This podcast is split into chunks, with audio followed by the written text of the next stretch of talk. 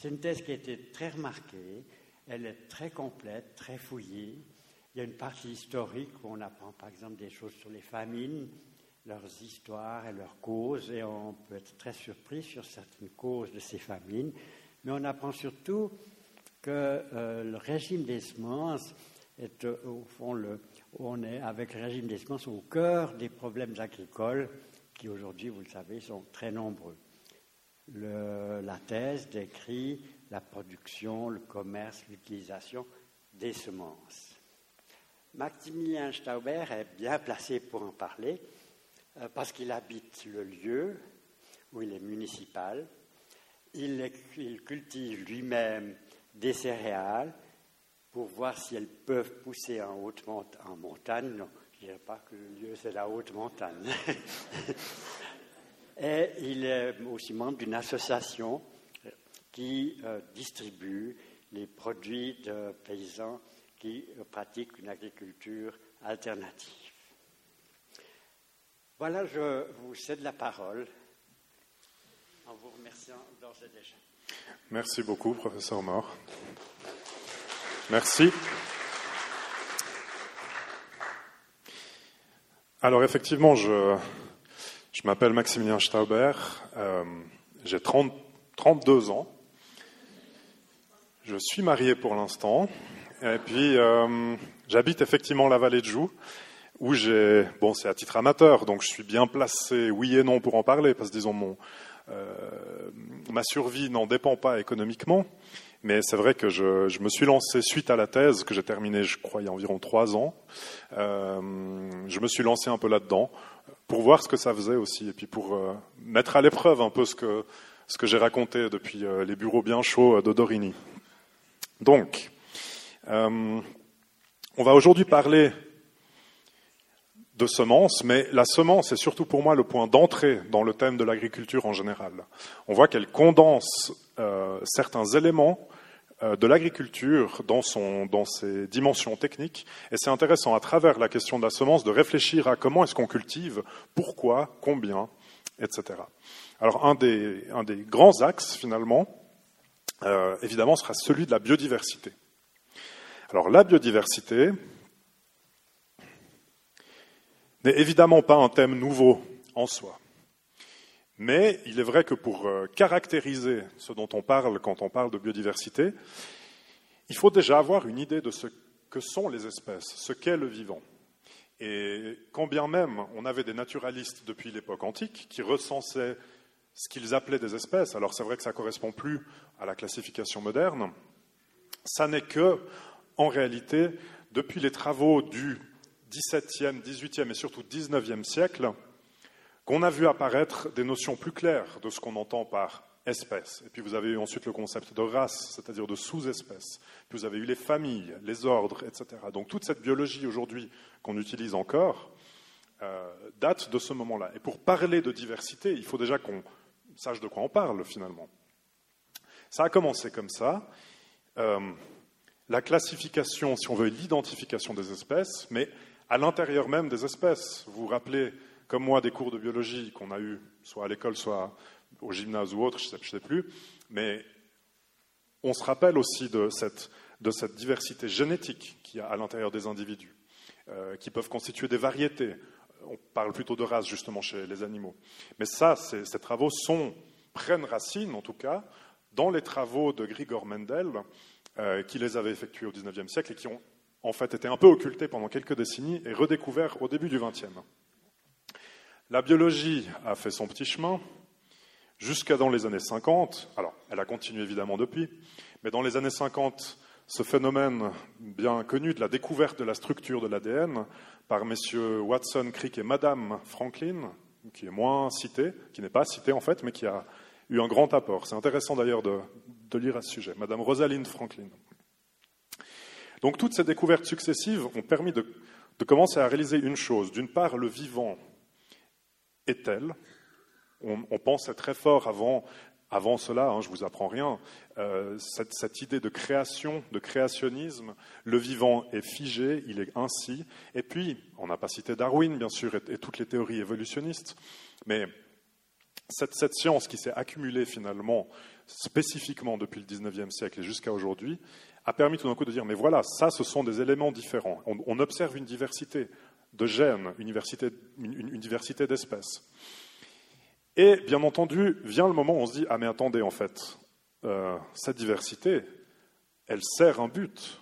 Ou plutôt, ce n'est pas vraiment qu'elle sert un but, c'est qu'elle existe de telle manière dans, dans, des écosystèmes qui ont l'habitude de fonctionner sur cette diversité-là. Elle est un critère de solidité des écosystèmes, de résilience, et donc elle nous concerne aussi. À ce moment-là, et on parle alors des années 60, on découvre la valeur de la biodiversité pour elle-même, mais aussi pour l'humain.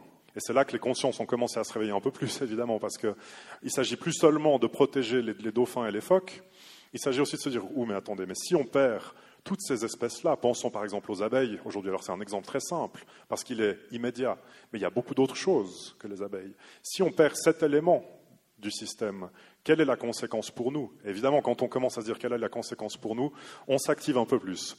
Donc on a commencé à s'activer dans ces années 60 avec des organisations hein, telles que le WWF ou Greenpeace notamment, Évidemment, aujourd'hui, ça s'est institutionnalisé au point où, l'on a même euh, des, départements fédéraux, cantonaux, etc., qui, s'attachent à la protection de la biodiversité. Et on pourrait se dire, mais alors attendez, maintenant que tout ça s'est mis en place, c'est bon, on va réussir. Or, il y a plusieurs limites inhérentes à cette défense de la biodiversité. Une première limite que, j'illustre ici, c'est qu'on a évidemment, comme pour tout, euh, des œillères par rapport à ce qu'on entend par la biodiversité.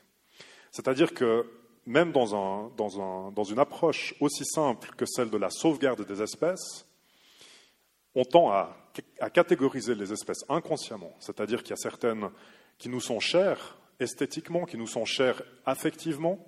Généralement, elles nous ressemblent. On aime bien les mammifères, euh, on aime bien aussi les oiseaux, on aime bien les arbres. Et puis plus vous descendez, plus vous vous éloignez de l'humain, et spécialement quand vous descendez vers l'invisible, moins vous perdez ce feeling pour la vie. Et il est vrai qu'aujourd'hui encore, la défense de la biodiversité s'exprime beaucoup par la défense d'espèces emblématiques, de biotopes emblématiques aussi. Et on cherche donc à défendre ça. En réalité, la vie, notamment la vie des sols, est extrêmement riche et on la connaît encore peu. Elle est, à vrai dire, peu étudiée. Elle est étudiée, mais beaucoup moins que d'autres aspects. Donc on la défend un peu moins malgré tout. Ça, c'est une des limites. Et l'autre limite, qui relève peut-être un peu de notre esprit devenu très cartésien, c'est qu'on s'attache à défendre des éléments. On va dire, écoutez, il faut sauvegarder ce coléoptère, il faut sauvegarder cette tourbière, etc. On sait pourquoi on dit ça. En réalité, le vivant ne fonctionne pas vraiment sur ce type de diversité-là. C'est-à-dire que c'est une manière encore très humaine de percevoir la diversité. On veut sauvegarder des éléments dans leur diversité. Or, la vie est évolutive. Et il suffit de regarder, par exemple, que devient la Suisse si l'homme n'est plus là. Dans beaucoup d'endroits, elle va se couvrir de forêts. On pourrait se dire, ah, la forêt, c'est donc l'état naturel, par exemple, sous notre climat, dans notre situation géographique. Vrai. Et la forêt, il se trouve qu'elle est nettement plus pauvre en espèces, spécialement les forêts primaires, les forêts qui redeviennent, si on veut, ce qu'elles étaient il y a, en l'occurrence, deux ou trois mille ans, sont beaucoup plus pauvres en espèces que nos paysages à nous, qui contiennent des lisières, qui, qui, contiennent des pâturages. Et dans les pâturages, vous avez des prairies qui ont certaines espèces qui ne vivent pas en forêt. Donc dans la défense aujourd'hui de la biodiversité, on a quelque chose d'un peu paradoxal, que je constate aussi dans mon rôle de municipal, puisque je suis municipal des forêts et des pâturages à la vallée de Joux. C'est-à-dire que si vous voulez sauvegarder les éléments dans leur diversité, eh vous devez maintenir l'impact humain. Parce que si la forêt revient, alors vous avez énormément d'espèces qui disparaissent. Et on peut vraiment se poser la question, quel est l'intérêt de sauvegarder les éléments séparés si ça va contre les dynamiques naturelles? C'est donc peut-être une, une, limite à la défense de la biodiversité telle qu'on la conçoit. Dans tous les cas, la biodiversité telle qu'on la conçoit décline. C'est-à-dire que malgré tout ce qu'on fait, aujourd'hui encore, la biodiversité décline. Et quand on dit ça, on pense généralement à la biodiversité sauvage. Il y a un aspect dont on parle beaucoup moins. C'est la biodiversité domestique. C'est vrai qu'on en parle peu, Or, elle n'est pas négligeable. Si on regarde au niveau, au niveau, mondial la proportion de terres cultivées de toutes les terres émergées, en, vérité, donc, toutes les terres qui, dépassent du niveau des mers, si on veut bien, vous avez environ 12%. 12% de terres cultivées. Euh, Ce n'est pas négligeable en soi, d'autant plus que dans le reste, vous avez tous les déserts, toutes les toundras, les steppes, les zones euh, improductives, si on veut, et, difficiles à, habiter et exploiter que sont les montagnes, et tout ça. Donc si on veut, ces 12% représentent en fait une quantité remarquable de terres euh, par rapport à toutes celles qui pourraient abriter la vie abondante, si on veut. Donc c'est quelque chose qu'on parle peu et c'est un peu particulier puisqu'en fait c'est par définition les seules terres qu'on contrôle directement, c'est-à-dire dont on contrôle euh, le vivant par définition. Elles sont peu abordées également dans les conventions. Quand on parle de biodiversité, effectivement, on va parler d'insectes, on va parler d'abeilles, on va parler de nombreuses espèces animales, végétales, de nombreux champignons. On arrive parfois au niveau des bactéries. On parle beaucoup moins, même dans les grandes conventions internationales, de la diversité de ce qu'on cultive. Alors, on en parle un peu. Ce ne serait pas vrai de dire qu'on n'en parle pas du tout. Certaines de ces conventions ont notamment abouti à ce que vous voyez ici. Alors, comme ça, c'est peut-être pas très parlant. C'est la réserve mondiale de semences qui se trouve à Svalbard en Norvège. Svalbard se trouve tout au nord de la Norvège et euh, certains dirigeants de l'industrie, certains dirigeants du monde politique se sont dit quand même, on a peut-être un souci avec ce qu'on est en train de faire au niveau de l'agriculture. Ce serait peut-être pas mal, juste comme sauvegarde, presque comme sauvegarde informatique, de planquer toutes les variétés qu'on a de l'humanité. Donc on va les chercher partout, on va essayer de tout conserver et de mettre ça finalement sous terre dans le Grand Nord.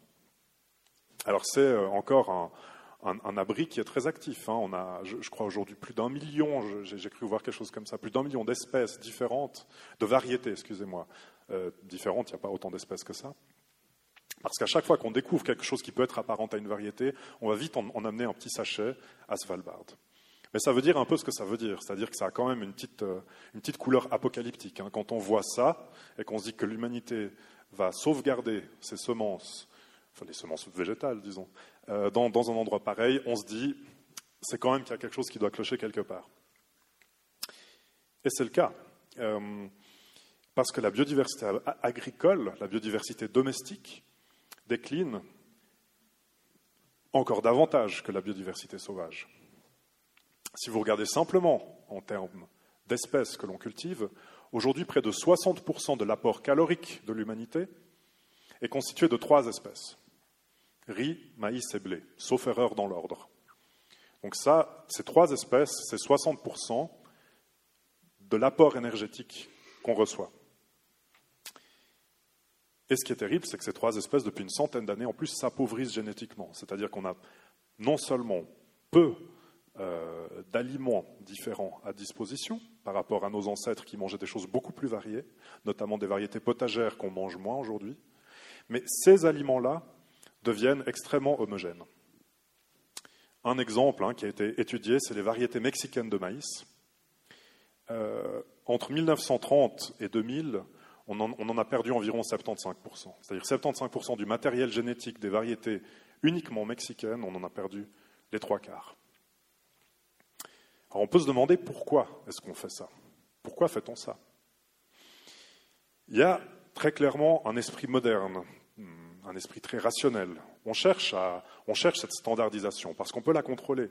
On peut articuler tout, notre système de production autour de ces produits-là, qu'on connaît, qu'on a développés, qui réagissent à peu près de la même manière, aux mêmes conditions. Ça, c'est une chose sur laquelle je vais revenir. Mais ce n'est pas la seule. Euh, le professeur Moore l'a évoqué. On a aussi des lois qui sont assez peu connues et peu étudiées, qui contraignent nos cultures à l'homogénéité. Je vais revenir dessus aussi. Mais peut-être avant d'aller aussi loin, il y a un peu de contextualisation, je pense, qui, mérite d'être faite. Si on revient un peu sur l'agriculture, Donc on sait, il y a quelques milliers d'années, cette révolution du néolithique, avec nos ancêtres, tout d'un coup, qui se disent hum, J'ai remarqué que quand je mettais des graines ici, ça poussait.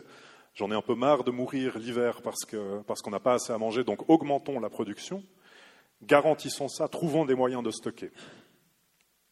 Les techniques évoluent, bien sûr, l'agriculture évolue avec l'élevage, puis la métallurgie, etc. En réalité, l'agriculture, dans notre histoire, a joué un rôle, alors il faut bien m'entendre quand, quand je dis ça, bien sûr que c'est ce qui nourrissait les gens, mais elle a joué un rôle historique qui tend à être un peu éclipsé, peut-être parce que trop trivial, je ne sais pas. Mais elle a notamment le rôle de moteur de nombreuses guerres, c'est-à-dire les guerres ont été largement déclenchées, et le sont encore aujourd'hui en partie, pour des raisons de s'approprier les terres arables, spécialement les plus fertiles. Ici, je vous mets un petit exemple qui est assez connu. Euh, il y en a d'autres qui sont peu étudiés, et notamment, c'est vrai qu'on pense à ce, déploiement de la Deuxième Guerre mondiale euh, par les Allemands, et qui s'est fait essentiellement à la base pour capturer l'Ukraine et ses terres qui sont toujours aujourd'hui les plus fertiles d'Europe.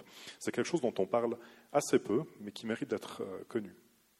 Alors on voit un lien très important entre la guerre et l'agriculture. L'agriculture, si on veut, comme cause de la guerre, c'est-à-dire je veux prendre vos terres arables pour nourrir ma population, mais la guerre aussi comme, développement, comme moteur technique de l'agriculture.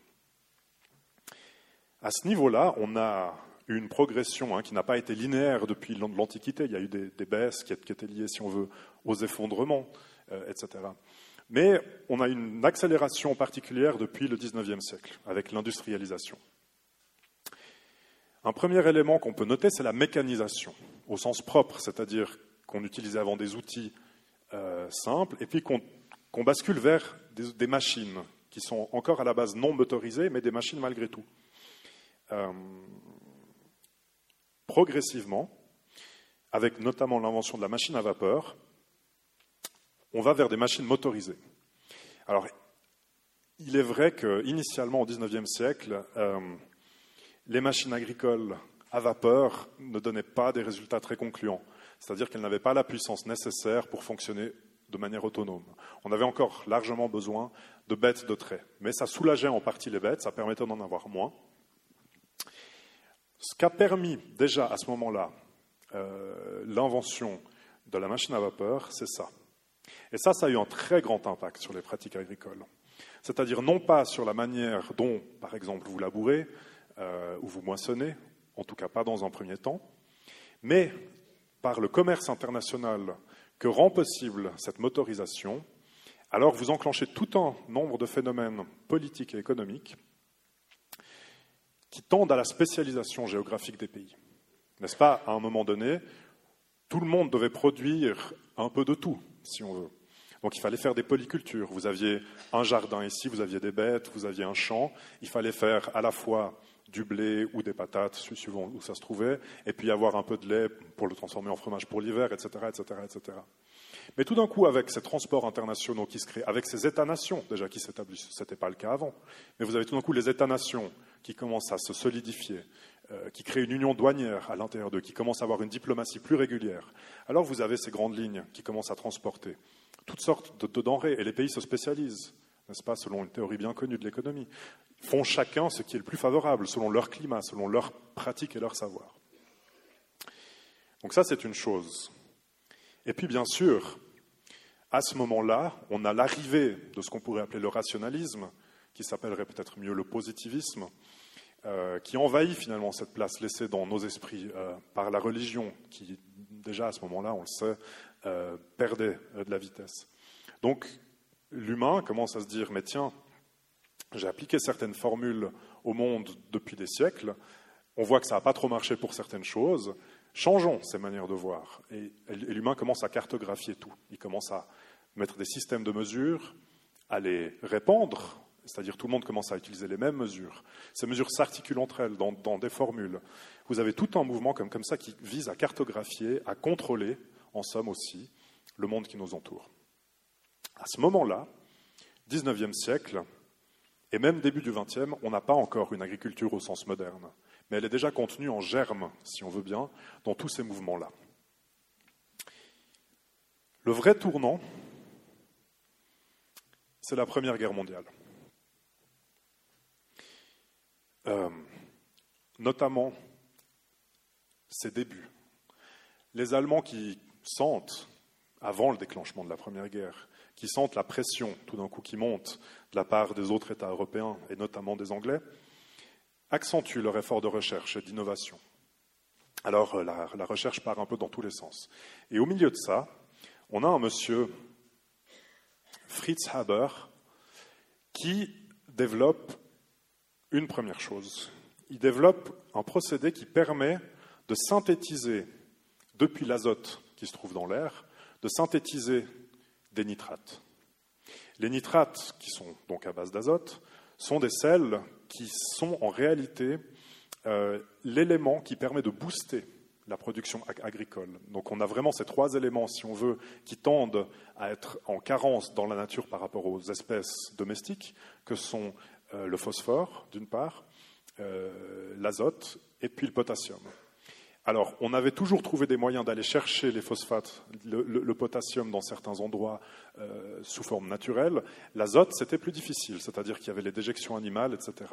Mais c'était plus compliqué. Et tout d'un coup, quelqu'un trouve un processus chimique par lequel l'azote, qui est un élément extrêmement abondant sur Terre, à vrai dire dans l'air, il arrive à vous synthétiser ça.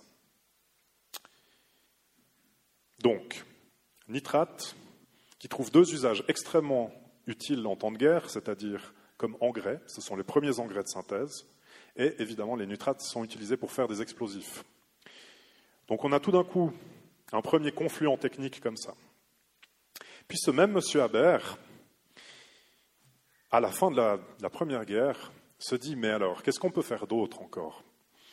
Et il, se dit, mais tiens, notamment, ces gaz de combat développés, en l'occurrence par d'autres personnes que lui, comment est-ce qu'on peut les réutiliser? Que faire de toutes ces de, toutes ces usines qu'on a mises en place à grands frais qui maintenant servent, je ne veux, pas dire ne servent plus à rien, puisqu'on sait ce qui se passe par la suite, mais ont besoin de débouchés aussi économiques. Que faire de tous ces employés? Que faire de toutes ces structures? Alors on découvre évidemment que les gaz de combat peuvent être utilisés comme pesticides, ce qu'on n'hésite pas à faire. De manière un peu ironique, du reste, c'est un pesticide qui deviendra ensuite le gaz peut-être le plus fameux de notre histoire du XXe siècle. Donc le, le, était à la base un pesticide. La plus grande ironie de l'histoire restant que M. Haber était juif. Ma foi, c'est. Alors on a parlé du côté chimique et puis bien entendu, j'aime bien cette image. Quand on a produit des chars d'assaut en quantité massive et que tout d'un coup la guerre termine et qui ne sert plus à rien, qu'est-ce qu'on fait? Bah tiens, ça marche assez bien comme tracteur. Tout d'un coup, on a le moteur à explosion qui a subi une montée technique comme, ça, très importante, sous l'impulsion de la nécessité hein, de combattre, si on veut. Alors utilisons ça. Utilisons d'une part les vieux tanks, tant qui durent, et puis ensuite utilisons les entreprises mises à disposition, toutes ces structures industrielles pour créer des tracteurs. En vérité, en Europe, le tracteur n'a pas un boom incroyable euh, à la fin de la Première Guerre mondiale. Aux États-Unis, par contre, ils adoptent assez rapidement ça. Ça leur permet de, cultiver des, surfaces incroyables, de renoncer en partie aux bêtes de trait. Et ça a notamment donné lieu à une catastrophe euh, à ce moment-là qu'on appelle le Dust Bowl et qui en fait a, été créée parce qu'à un certain endroit des États-Unis, l'ouverture des terres extrêmement large, combinée à une sécheresse et des vents violents, a fait que toute la terre a été érodée par, le vent avec des tempêtes qui, qui, sont devenues des tempêtes de sable, à vrai dire, et qui ont créé un exode rural massif. Ça, c'est pour les États-Unis. En Europe, en réalité, c'est à l'issue de la Seconde Guerre mondiale qu'on a le vrai boom, qu'on entre dans ce qu'on appelle aujourd'hui, qu'on rechigne peut-être un peu de plus en plus à appeler les Trente Glorieuses. On a à ce moment-là des États qui sont stressés, bien sûr, hein, parce qu'on sort du conflit, on a vu ce que ça pouvait donner déjà à plusieurs reprises, on a une population qui sort de la famine, en partie, des, disettes de manière générale, du rationnement, euh, qui cherche l'abondance. Une population, du reste, qui comme après les guerres en général, tend à faire beaucoup d'enfants. Alors ça fait tout d'un coup beaucoup de choses, des incitatifs pour les États et les industriels à se dire mais il faut qu'on augmente la production, il faut vraiment qu'on adopte ces techniques modernes. Là-dedans, vous avez cette nouveauté, bien entendu, tout d'un coup, cette libération de l'énergie atomique qui était bien cachée avant, euh, et puis tout d'un coup qu'on peut exploiter. Alors évidemment, ça rend l'énergie moins chère, ça permet d'augmenter le, le, niveau de production généralisé dans la société. Et puis vous avez, et ce n'est pas négligeable, le plan Marshall qui entre en action en Europe. Le plan Marshall arrive avec non seulement des valeurs, c'est-à-dire notamment ben, cette industrialisation qui avait commencé un peu plus tôt aux États-Unis qu'ici dans l'agriculture, mais arrive aussi avec des produits et des services. Et c'est vrai qu'alors euh, les, États-Unis sont contents de trouver ce nouveau marché pour pouvoir écouler euh, tout ce qu'ils avaient développé les 20 années précédentes. Alors on a la communauté économique européenne et sa politique agricole commune, instituée en 1957, qui donne le tour. On est passé d'une agriculture paysanne, d'une agriculture euh, de grand-papa, si j'ose dire, pour l'époque, et tout d'un coup on se dit, il faut qu'on modernise tout ça. Il faut qu'on nourrisse tout le monde, il faut qu'on sécurise la production. On ne veut plus la famine, on ne veut plus la disette, on veut contrôler tout ça. Alors on a vu ces machines, ces, substances chimiques de synthèse, etc. Il y a toutefois, et c'est là où je retombe sur le sujet de la conférence, il y a un élément là-dedans qu'on n'a pas encore mentionné. Un petit machin assez embêtant, assez embêtant parce qu'il échappe en partie à la logique industrielle et au contrôle qu'on peut exercer sur notre environnement. Les plantes, il est vrai, bah, c'est vivant. C'est pas quelque chose qu'on a créé, c'est pas quelque chose dont on contrôle tous les paramètres. Du moins pas encore. On voit déjà, avec cette redécouverte des, premiers travaux dans la génétique, on découvre déjà au début du XXe siècle, et c'est spécialement les Français qui ont fait ces travaux, des manières de, cibler les plantes, des manières de, les, contraindre à évoluer d'une certaine manière et pas d'une autre. Avant cela, pendant des millénaires, la chose s'était passée comme ça. Et c'est comme ça que je pratique encore aujourd'hui dans, mes montagnes. Vous avez des semences, vous les répandez. Vous regardez ce qui pousse.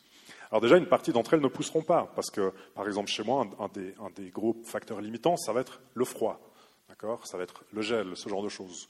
Donc déjà, si vous prenez ça, si vous prenez le vent qui, qui va faire tomber les épis, etc., le type de sol aussi, qui détermine ce qui pousse et ce qui ne pousse pas, à la fin, vous n'aurez que une partie de votre production qui arrivera à maturité. Et là-dedans, vous allez encore sélectionner, peut-être à l'œil, peut-être en partie pour des gens qui savent faire ça mieux que moi au goût ou ce genre de choses. Vous allez sélectionner celles qui vous semblent les plus, euh, les plus pertinentes pour la suite. Et vous répétez ça chaque année. Et les espèces évoluent au contact de l'environnement et de l'humain. À ce moment-là, depuis le début du XXe siècle, mais spécialement avec une accélération au milieu du XXe siècle, on change. On dit non, mais ça, c'est plus possible. Ça, c'est de manière empirique. Les gens ont toujours fait ça. Euh, ça fonctionne pas trop mal, mais ça fonctionne pas si bien non plus. Maintenant, on a la science, on a la biologie, on a la génétique. On peut faire mieux. Et ces méthodes permettent de sélectionner différemment. Et cette sélection aboutit à des variétés très homogènes. Euh, et c'est le but. L'homogénéité permet la mécanisation en bonne partie. Vous voyez tous ces épis qui sont poliment de la même taille et de la même forme, les champs ne ressemblaient pas à ça avant. Et je peux vous le dire, pour cultiver des variétés anciennes, vous avez un peu toutes les tailles. Alors évidemment, quand vous avez un épi qui est comme ça et l'autre qui est comme ça, vous imaginez pour une machine qui a une hauteur de coupe comme c'est, c'est embêtant. C'est-à-dire que soit elle coupe un épi en plein milieu, et puis soit elle prend trop de paille, etc. Donc vous avez tout d'un coup ces variétés qui répondent à cet idéal, qui disent, écoutez, nous on a tous la même taille, tous le même goût, tous la même forme, vous pouvez mettre des, des machines et ce sera simple. Il n'y a pas que la production agricole qui bénéficie de ça. Vous aviez avant le boulanger qui faisait ça dans, son petit four, euh, euh, en pierre. Vous commencez à avoir à ce, moment-là aussi une, industrie de la transformation alimentaire euh, qui, trouve beaucoup d'avantages à ces variétés homogènes. C'est-à-dire que vous êtes boulanger euh, dans ce genre d'installation-là. Mais vous savez, vous n'avez plus besoin de, sentir à chaque fois comment va, la pâte. Vous avez des processus qui commencent à s'uniformiser. On sait, il suffit de, laisser la pâte lever tant de temps, c'est toujours la même chose. Elle cuit pendant tant de temps, c'est toujours la même chose. Les pains ressemblent toujours à ça. Donc on peut créer des recettes industrielles. évidemment, ça plaît beaucoup aux consommateurs de l'époque. Euh, très progressiste alors, euh, un peu, enfin clairement plus qu'aujourd'hui, hein, puisque cette, idée de progrès qui, qui, écrase tout sur son passage a perdu un peu euh, en force à présent, mais à l'époque, c'était, j'imagine, je ne l'ai pas vécu, mais ça doit être incroyable de passer de quelques patates qui traînent ici, ou là à tout d'un coup ces boîtes avec des, couleurs euh, rutilantes et puis, ces goûts, hein, et puis ces les, les, entreprises de distribution elles-mêmes étaient très contentes de pouvoir dire maintenant on appose une marque sur ce produit. Il a toujours le même goût parce qu'on a toujours le même fournisseur avec toujours les mêmes épis.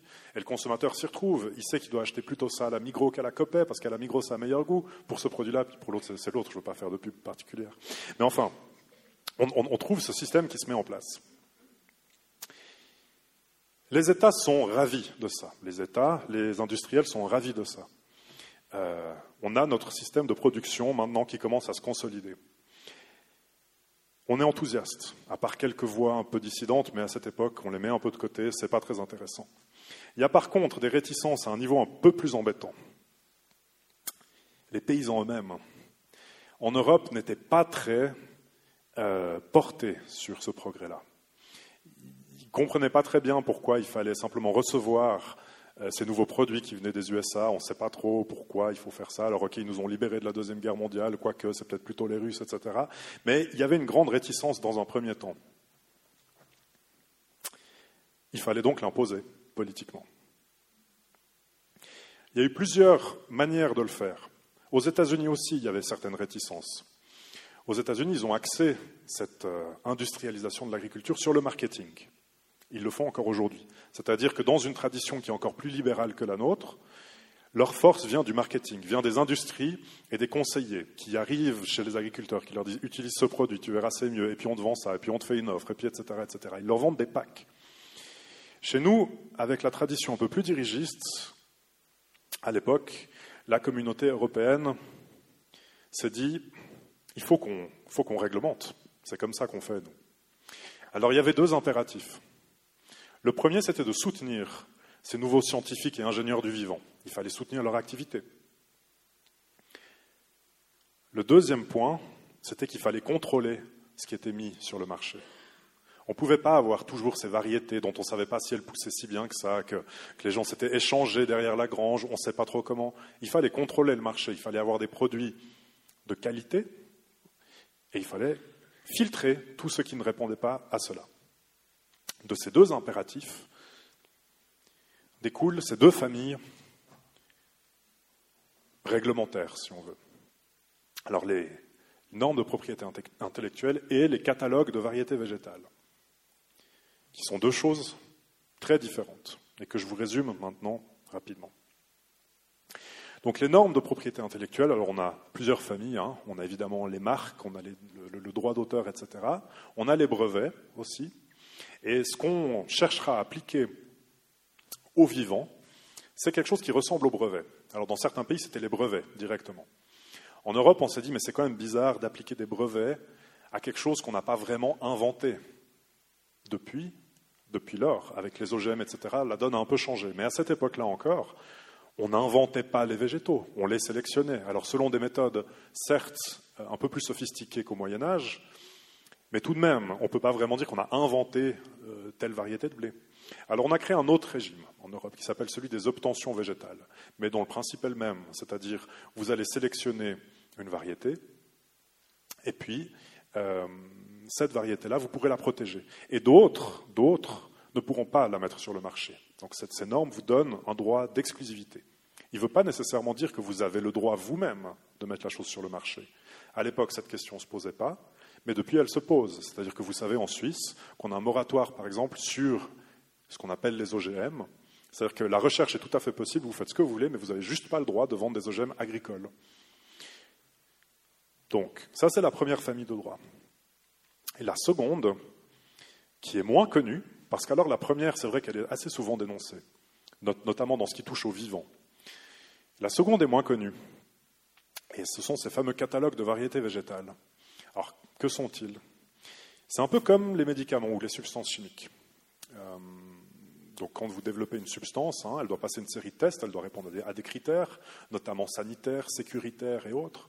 Et seulement si ça passe tout ça, alors vous pouvez la mettre sur le marché. Eh bien, les catalogues de variétés végétales, c'est exactement la même chose. Pour qu'une variété, disons de blé, puisse être mise en circulation et vendue sur le marché, mais également juste donnée ou échangée, il faut qu'elle appartienne à une variété inscrite dans un catalogue. Donc votre lot de semences, s'il, ne fait pas partie d'une variété qui a un nom bien précis et qui est inscrite dans, un catalogue national tenu par l'Office fédéral de l'agriculture, alors vous n'avez pas le droit de le mettre en circulation. Question suivante, comment est-ce qu'on enregistre une variété pour qu'on puisse la mettre en circulation? Il y a une série de critères assez euh, stricts. Certains critères concernent ce qu'on appelle la valeur agronomique et technique. Euh, c'est-à-dire, ben, écoutez, alors ça diffère selon les espèces, mais bah, par exemple, puisqu'on parle du blé, alors il doit résister à l'averse. Donc l'averse, hein, c'est quand le vent souffle et les épis peuvent tendre à tomber et même rester au sol ensuite. Donc il faut des tiges courtes, généralement. Donc il faut une résistance à l'averse, il faut une résistance au froid, il faut une résistance à certaines maladies, il faut un certain rendement aussi, en grains plutôt qu'en paille, il faut certaines qualités boulangères, suivant ce dont on parle, etc., etc.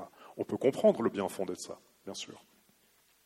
On a aussi d'autres types de tests, qui sont des tests de nature génétique, et qui disent, pour mettre une variété sur le marché, elle doit être homogène génétiquement.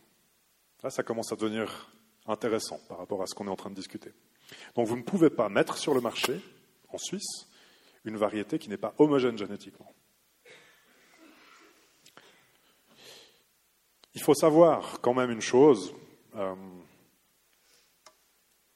on a un régime très proche ici de celui de l'Union européenne, mais celui de l'Union européenne est plus dur. C'est-à-dire qu'en Suisse, tout ce que je viens de dire est limité au domaine professionnel. Autrement dit, si vous n'êtes pas des paysans vous-même, vous pouvez échanger avec vos voisins des semences dans votre jardin. A priori, dans l'Union européenne, certaines personnes ont eu des problèmes avec ça. Ce n'était pas au niveau de l'échange d'un jardin à l'autre, mais c'était au niveau de la petite association qui, euh, distribuait à ses propres membres euh, certaines, certaines semences.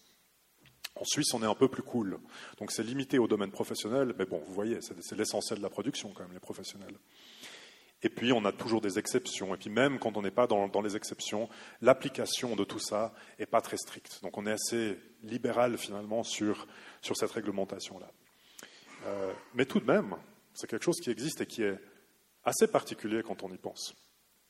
Et, j'entends que c'est particulier dans le sens où, bien entendu, on peut comprendre d'où ça venait, ces intentions. On peut comprendre à l'époque d'où venaient les gens, c'est-à-dire qu'est-ce qu'ils venaient de vivre aussi. Euh, pourquoi ils cherchaient à sécuriser cette production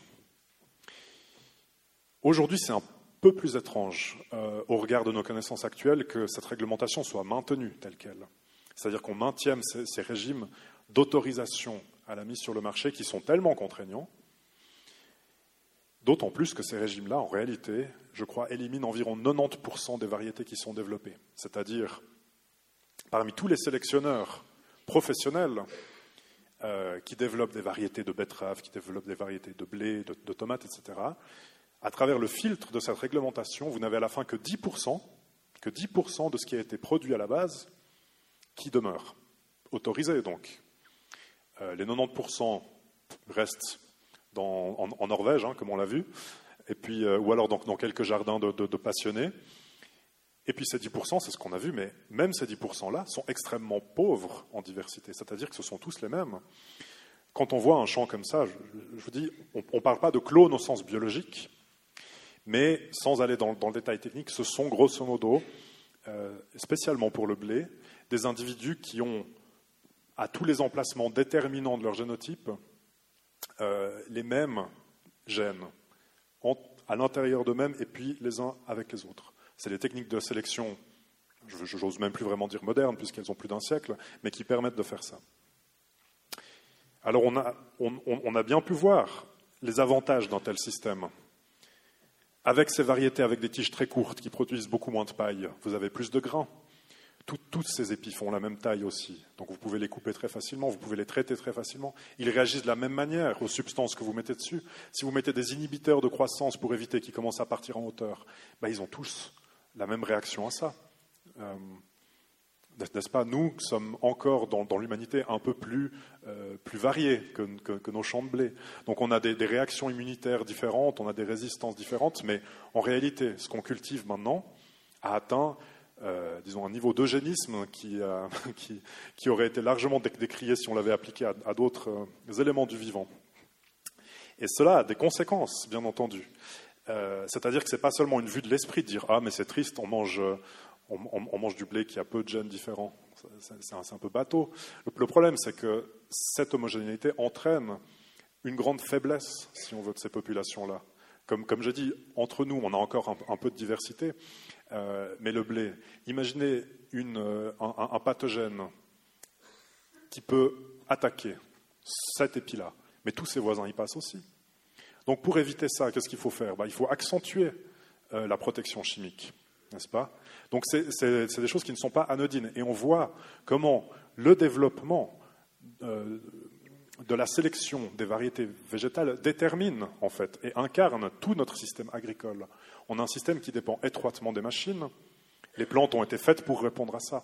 On a un système qui dépend étroitement de la chimie. Les plantes ont besoin de ça, sans quoi elles crèvent.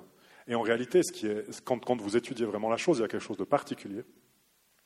C'est que les pertes liées euh, aux ravageurs, hein, que ce soit des champignons, parasites, que ce soit des insectes ou autres, a en réalité augmenté depuis le début du XXe siècle, d'après les chiffres qu'on a.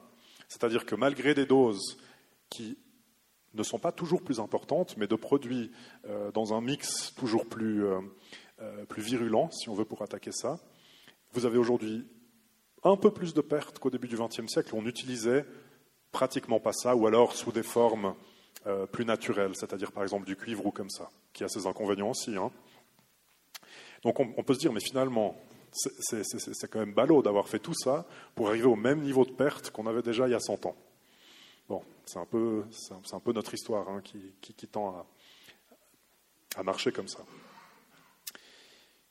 Bien évidemment, je ne veux, pas être alarmiste avec tout ça, mais toute cette chimie, toutes ces machines, ça dit ce que ça dit de l'état des sols, évidemment.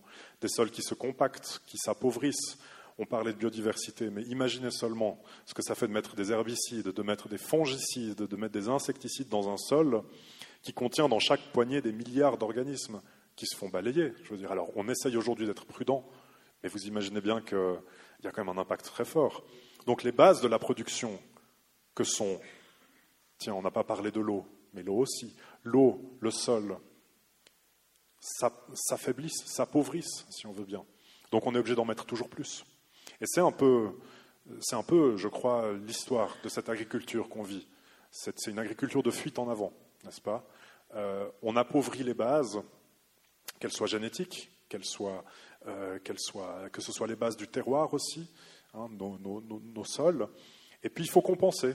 Alors on compense, mais c'est très bien parce que finalement, on a des, usines qui produisent ce qu'il faut pour se substituer à ces éléments de la nature.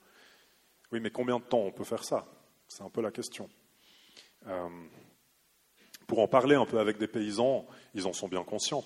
Ils disent juste, écoutez, on est tenu comme ça, dans un système technique, on n'arrive pas vraiment à en sortir non plus.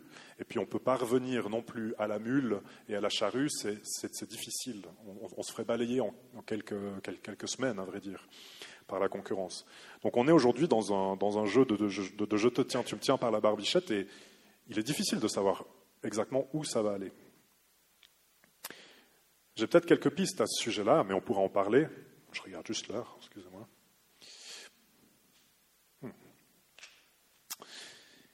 Euh, bon, j'ai brièvement évoqué les OGM. Alors c'est intéressant les OGM, sans parler du fond. Mais c'est intéressant de voir comme tout d'un coup, il y a 20, 30 ans, comme ça, en Europe, pour la première fois, on a une population qui s'est dit, mais est-ce qu'après tout, ce progrès ne serait pas un peu aveugle? C'est-à-dire, on comprend bien euh, ce développement de la technique, on comprend où ça va, à peu près, mais est-ce que c'est vraiment quelque chose qu'on doit accepter à chaque fois? Alors peut-être pour la première fois, en tout cas dans l'agriculture, la population a dit, écoutez, on ne sait pas très bien ce qu'il en est, dans le doute, on ne prend pas, puis on verra bien plus tard. Aujourd'hui, le moratoire est repoussé, est repoussé, c'est-à-dire est prolongé, excusez-moi, en permanence. Il est prolongé maintenant jusqu'en 2021, c'est le Conseil fédéral. Euh, on n'arrête pas de le prolonger finalement. En parallèle, les pays qui nous entourent, qui avaient autorisé les OGM, euh, sont en train de revenir sur ça. C'est-à-dire qu'il y a, gros, en Europe, il n'y a que la Roumanie, je crois, encore qui en cultive de manière significative, un peu l'Espagne. C'est-à-dire que la France et l'Allemagne y renoncent largement aujourd'hui. Euh, ça coûte trop cher, ça ne sert pas à grand-chose. Et puis, alors, on est un peu finalement l'esclave de l'industrie et en partie, les pays veulent commencer à s'affranchir de ça. Il faut noter maintenant cette tendance. Mais évidemment, cette industrie, que je ne, considère pas comme malveillante en tant que telle, mais c'est une industrie, c'est des commerçants. Ils font ce que font les commerçants, c'est-à-dire ils cherchent à vendre. sont en train de chercher des alternatives, parce que bien entendu, les OGM répondent à une définition légale bien précise. Il faut, il faut bien dire qu'est-ce qu'on interdit, qu'est-ce qu'on n'interdit pas. Et dans cette définition-là, ils se sont un peu penchés sur la chose, et puis là, depuis quelques années, ils disent Ah, mais on arrive à faire des végétaux qui sont biotechnologiques, mais sans répondre à votre définition, a priori. Alors actuellement, il y a bien des, discussions, tant au sein de l'Union européenne qu'en Suisse, parce qu'alors ces nouveaux végétaux, qu'est-ce qu'on en fait? Est-ce qu'ils sont soumis, par exemple en Suisse au moratoire, comme les végétaux transgéniques, ou pas? Qu'est-ce qu'on en fait? Est-ce que c'est la technique qui les fonde qui est un critère d'exclusion, ou bien est-ce que c'est tout ce qui va avec qui est un critère d'exclusion euh, Je ne doute pas que, c'est une, bataille qui continuera encore pendant un moment. Pour vous donner d'autres tendances encore, qui permettront peut-être euh, de, stimuler le débat que, j'espère qu'on aura d'ici environ dix minutes. Euh, vers quoi va notre agriculture? Eh ben, On a certains éléments qui arrivent. On a tout ce qui est l'informatique, par exemple. C'est quelque chose dont on parle un peu moins que, les pesticides et autres, mais l'informatique devient très présente. Vous avez maintenant des machines autonomes, comme les voitures autonomes, mais simplement ce sont des, machines qui se baladent entre les lignes euh, de, culture et qui vont, avec l'aide de satellites ou autres, qui vont être capables de repérer, alors ça c'est une mauvaise herbe, j'enlève, et Là, il y a une maladie qui, commence à, se développer. Alors, on a un petit réservoir qui balance un petit peu de pesticides, quel qu'il qu soit. Euh, cette, agriculture smart, on sent qu'elle est appuyée parce qu'on voit les avantages directs de ça. Bah tiens, regardez, si on a des espèces de petits drones qui sont capables de, cibler directement les foyers de maladie, ça veut dire qu'on n'est pas obligé d'asperger les champs entiers. Tout le monde est content. Les écolos, vous devriez être contents. le problème, c'est qu'on a de nouveau, là, un recours à une technique vraiment high-tech qui continue à artificialiser le, milieu. Vous aviez avant des gens qui, qui faisaient de l'agriculture, et puis maintenant, on voit déjà, c'est moins le cas pour l'instant en Suisse, mais ça devient des SA. Des SA qui ont des employés, mais qui n'auront peut-être même bientôt plus une, fois que vous avez des robots qui sont capables eux-mêmes d'aller retourner la terre, d'aller semer, euh, de regarder comment ça pousse, de désherber, de mettre les engrais, de mettre les pesticides, etc., alors vous n'avez plus de paysans. Euh, comment est-ce que ça va continuer à se développer Je n'en sais rien, mais je pense qu'un certain degré de méfiance s'impose.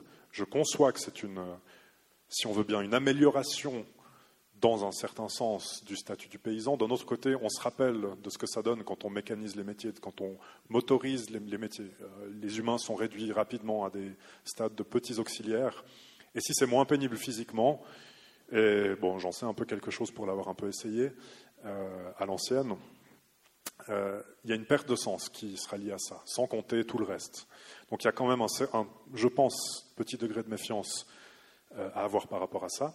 D'autant plus que ce développement est, accompagné d'autres choses. Euh, les nanotechnologies, par exemple.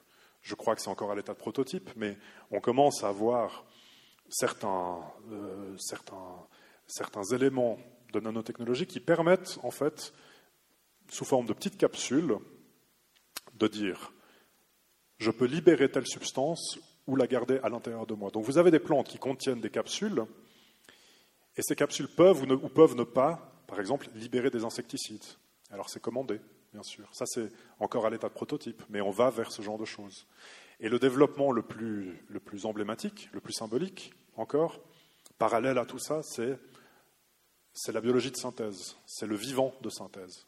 On n'y est pas tout à fait encore, ça a commencé, Mais jusqu'à présent, on sélectionnait les éléments du vivant pour qu'ils ressemblent à quelque chose qu'on voulait voir finalement.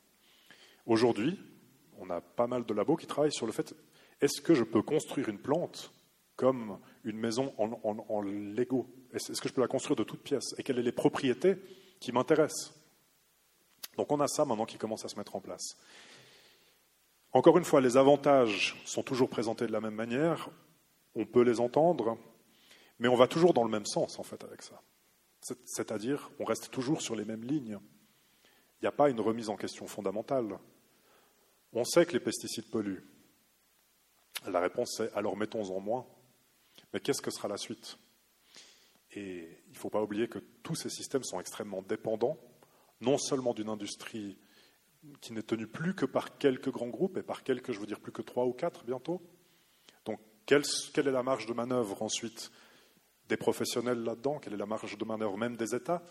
Alors en Suisse, on pourrait dire nous, ça va pas trop mal finalement, puisqu'on héberge une de ces grandes entreprises. C'est là qu'on se rappelle que c'est plus le cas, tout d'un coup. Elle est en main étrangère aussi. Alors, sans faire du nationalisme, on, peut se demander, mais dès le moment où, depuis Pékin ou Washington, si on veut bien, les politiques agricoles ici sont techniquement déterminées par des pays étrangers, puisqu'évidemment les pays fonctionnent main dans la main avec leurs entreprises phares, est-ce que vraiment on a une marge de manœuvre par rapport à ce qui se passe? Je pense que c'est des questions qui, doivent se poser euh, avec une certaine lucidité.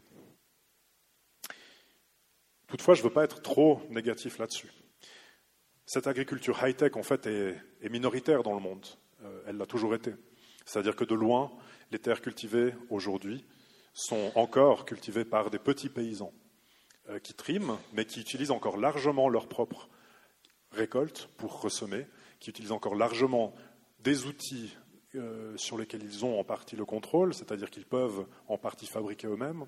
Ça, c'est la majorité encore dans le monde.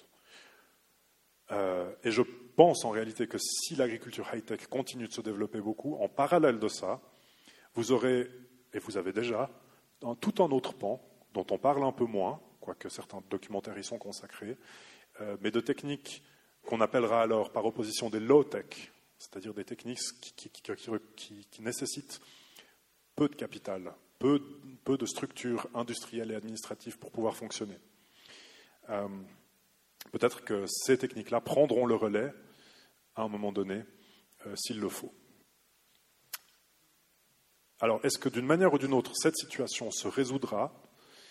Je dirais, si elle se résout dans le bon sens, ce sera en même temps que le reste. Et par le reste, je vous laisse seul interprète de ce que j'entends par là. Mais euh, une image peut-être qui illustre un peu ce dont il est question. Je, doute qu'on inverse, et là c'est vraiment un avis personnel, qu'on arrive à inverser le mouvement dans lequel on s'est embrayé depuis à peu près deux siècles. Je, je doute qu'on le fasse avant quelques événements majeurs qui nous contraindront à le faire. Ce qui importe pour l'instant, c'est non pas d'essayer de maintenir cette structure à tout prix, c'est de développer déjà la suite. Et je trouve cette image assez jolie, c'est-à-dire bah, moi qui m'occupe de forêts, on sait comment sont les forêts. Euh, les petits arbres restent à l'ombre des vieux arbres pendant très longtemps. Ils restent pendant des décennies. Dans, dans une vraie forêt, les petits arbres restent pendant des décennies à cette hauteur-là, en attendant que les vieux arbres brûlent ou soient abattus par le vent. Alors, une posture que j'ai fini par, euh, par, accepter à défaut de mieux, c'est celle-ci. Et c'est une des raisons pour lesquelles, à titre personnel, j'ai commencé à, à développer des, petites cultures dans un petit jardin en montagne. C'est en me disant, mais le jour où le reste lâche, alors peut-être qu'on aura à cet endroit quelques petites variétés qui, qui fonctionneront dans ce climat et à cette altitude.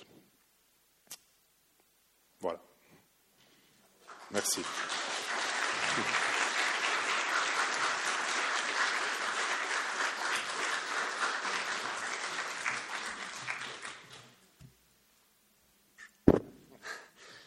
Je vous remercie de cet exposé palpitant engagé et peut-être palpitant parce qu'engagé. Et euh, j'ai aimé cette euh, mise en perspective puisqu'on commence au néolithique et on finit peut-être pas à l'apocalyptique, mais peut-être qu'on ne sait pas. Euh, vous avez très bien décrit au fond, de manière, je dirais, quant à la raison que vous employez, une raison écologique, c'est-à-dire qu'on voit très bien comment les choses se tiennent forment un ensemble, mais chaque, chaque partie de cet ensemble est en interrelation avec les autres parties. Donc je vous remercie euh, beaucoup de votre exposé. nous avons encore un moment pour euh, engager le débat, poser des questions. Est-ce que je peux passer la parole à quelqu'un?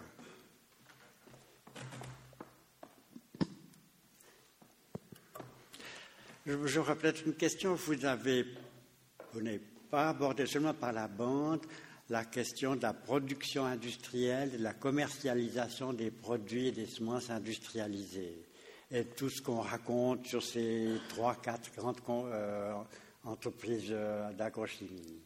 Est-ce que vous pourriez dire quelques mots à ce sujet? Oui, c'est difficile de, parler de ça sans rentrer dans un ton, euh, disons, sans aller dans, le registre du scandale peut-être aujourd'hui.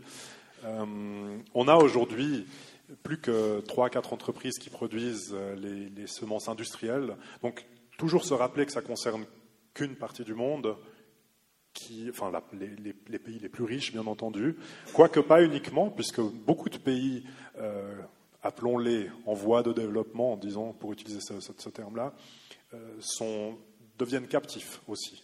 De, ces grands groupes. Alors, c'est vrai que c'est encore minoritaire en termes de surface, mais on peut effectivement se poser des questions, d'autant plus qu'on a ce phénomène d'accaparement des terres, c'est-à-dire euh, de priver, que ce soit des, entreprises privées ou des entreprises publiques qui débarquent dans certains pays pour se saisir des terres. C'est vrai que les anglo-saxons ont été très forts pour ça pendant longtemps. Aujourd'hui, on voit par exemple que, les Chinois s'y mettent beaucoup, et même, euh, disons, les Indiens, qui pourtant ont un sacré problème déjà à la maison avec toutes ces questions, vont essayer d'aller sur le continent africain pour s'accaparer certaines terres très fertiles. Et à travers ce canal-là, alors effectivement, ces semences arrivent aussi dans ces endroits qui, auparavant, étaient plutôt sur une agriculture traditionnelle. Euh, donc sans aller trop loin dans le scandale, si on veut bien, que représente aujourd'hui ça, de manière euh, de, manière très simple. On a très peu de groupes qui produisent très peu de variétés, puisque chacune euh, doit être, euh, disons, pour qu'il pour se fasse de l'argent, évidemment qu'il faut vendre beaucoup nos produits. Donc ça ne sert à rien d'en développer 120, il faut en faire une dizaine et les vendre beaucoup. Ces produits sont largement homogènes aussi. Donc on a vraiment là, je n'ai pas fait cette analyse-là, mais si on regardait en surface quelles sont les variétés nominales cultivées dans le monde, les principales, et quel est l'espace qu'elles occupent, je pense que ce serait assez effrayant, effectivement, de voir ce qu'elles occupent. Et si on regarde en plus quel type de variété c'est, c'est-à-dire des variétés sans doute assez fragiles en tant qu'ensemble, euh, ouais, c'est pas très drôle comme, euh, comme perspective. Et comment se passe cette mise en captivité? Bon, alors elle se passe comme elle s'est passée chez nous, hein. c'est-à-dire euh, vous avez des paysans qui euh, jusque-là arrivaient euh, bon an mal an à faire tourner leur exploitation, et puis vous avez tout d'un coup des conseillers agricoles qui toquent à leur porte et qui leur disent écoutez, c'est sympa ce que vous avez fait, c'est un peu du bricolage, mais bon, maintenant nous on arrive avec des gros moyens. Et il y a toute la puissance derrière ça, la puissance disons, l'aura aussi simplement de ces gens qui sont portés par une industrie extrêmement forte, euh, qui sont portés par la science et tout le rayonnement de la science aujourd'hui. Puis on dit aux, paysans, mais vous savez, vos petits machins là, ça fonctionnait, mais regardez, nous, on vous apporte ça. Alors c'est dans un bel emballage. Puis leur dit, et puis en plus, si vous utilisez ces semences-là, on vous vend des herbicides. Et puis alors là, là, c'est le cas des, OGM, mais c'est pas mal ça qui se passe en fait dans ces pays en voie de développement. Donc pour l'instant, vous vous échinez à devoir aller désherber à la main avec vos petits outils en bois. Euh, et nous, ce qu'on vous propose, c'est vous semez ce machin. Ensuite, vous aspergez votre champ de cet herbicide. Ça va tuer toutes les plantes, sauf ces graines-là qu'on vous a vendues. Alors vous mettez à la place de gens qui triment depuis des générations, euh, qui à 30 ans ont, le dos complètement foutu. Voilà, la, captivité, elle arrive comme ça. Et là où ça, devient moins drôle, c'est quand 3-4 ans plus tard, parce qu'évidemment ces semences coûtent cher, alors la première année, on vous les offre, bien sûr, la deuxième année, c'est 50%. Et puis au bout d'un moment, bah, ça ne peut pas devenir un marché à perte, bien sûr, ça ne sert à rien pour ces entreprises, donc il faut commencer à payer. Alors quand on arrive à le faire, on fait subventionner ça par les États. Et puis au bout d'un moment, les, les États peut-être arrêtent de faire ça parce qu'ils en ont marre aussi. Donc le paysan se retrouve à devoir payer des semences qui, chose que je n'ai pas mentionnée, ne sont pas à proprement parler stériles, mais euh, fonctionnent, je ne veux pas aller dans, le détail maintenant de la, biologie, mais fonctionnent de telle manière que vous pouvez planter ces, semences-là, ça donnera quelque chose qui tient la route. D'accord Pour autant qu'il y ait tout le reste à côté, donc les herbicides, etc. Mais vous ne pouvez pas le multiplier. C'est-à-dire que les enfants de votre maïs que vous avez planté seront, seront débiles au sens biologique. Il n'y aura que la moitié qui ressemblera à leurs parents et qui auront ces caractéristiques-là, mais les autres sont presque conçus pour euh, être, à, peine viables, si on veut bien. Donc ça, c'est les trésors de la, biologie moderne qui permettent de faire ça, d'avoir des enfants extrêmement euh, pleins de vitalité, si on veut, mais à partir de générations parentes qui elles-mêmes sont faibles. Euh, évidemment, chez les petits-enfants de ces parents-là, vous trouvez, vous trouvez ces caractéristiques. Donc la captivité, elle est aussi par le fait que, une fois que vous avez commencé à cultiver ça, Généralement, vous avez contracté un emprunt parce qu'il faut payer ses semences, il faut payer les herbicides. Tout d'un coup, vous dites Ah, mais je peux acheter une machine. Alors le village achète une machine, après il doit la rembourser. Et puis vous vous rendez compte que vous ne pouvez pas multiplier vos semences, donc il faut racheter chaque année. Donc après, c'est le cycle de la dette qui, s'enclenche. À certains endroits, euh, il arrive à être absorbé, euh, mais on ne sait pas combien de temps non plus. Alors c'est cette démarche de progrès, puis on s'imagine que ça ira de mieux en mieux dans beaucoup de pays, ils commencent à renoncer à utiliser euh, ça et à revenir à des semences plus traditionnelles, précisément parce qu'ils se sont rendus compte qu'ils étaient captifs d'un système technique. Et ça a beaucoup déplu, notamment en Inde. Merci. Euh, j'ai une question concernant les farines bio qu'on trouve dans le commerce. Euh, comment peuvent-elles être cultivées dans le contexte que vous nous présentez? Où et par qui sont-elles vraiment bio? Alors, je dirais, bon, le, bio, ça pourrait faire l'objet d'une conférence entière. Euh, alors, je, je, délimiterai déjà le bio suisse et le bio d'autres pays, parce qu'en réalité, chaque pays a ses propres normes. Euh, en réalité, beaucoup de pays ont des normes sur le bio qui sont moins contraignantes que nos normes pour, euh, pour les produits standards. Donc aujourd'hui, si on veut, les, paysans, pour toucher les subventions dont ils dépendent énormément, doivent appliquer quand même certains, euh, certains minima écologiques à leur exploitation. Ces minima en Suisse sont plus élevés que certaines normes bio que vous trouvez dans d'autres pays du monde. Donc ça, c'est la première chose à dire. Est-ce que c'est bio suisse ou c'est bio de l'étranger? Peut-être certains pays sont encore plus stricts que la Suisse, hein, mais donc, enfin, pour, pour, pour, dire le, le bio n'est pas si uniforme que ça. Il y a des conventions internationales qui posent certains critères mais ça va pas très loin, à vrai dire. Après, le bio suisse, si on s'intéresse à ça, euh,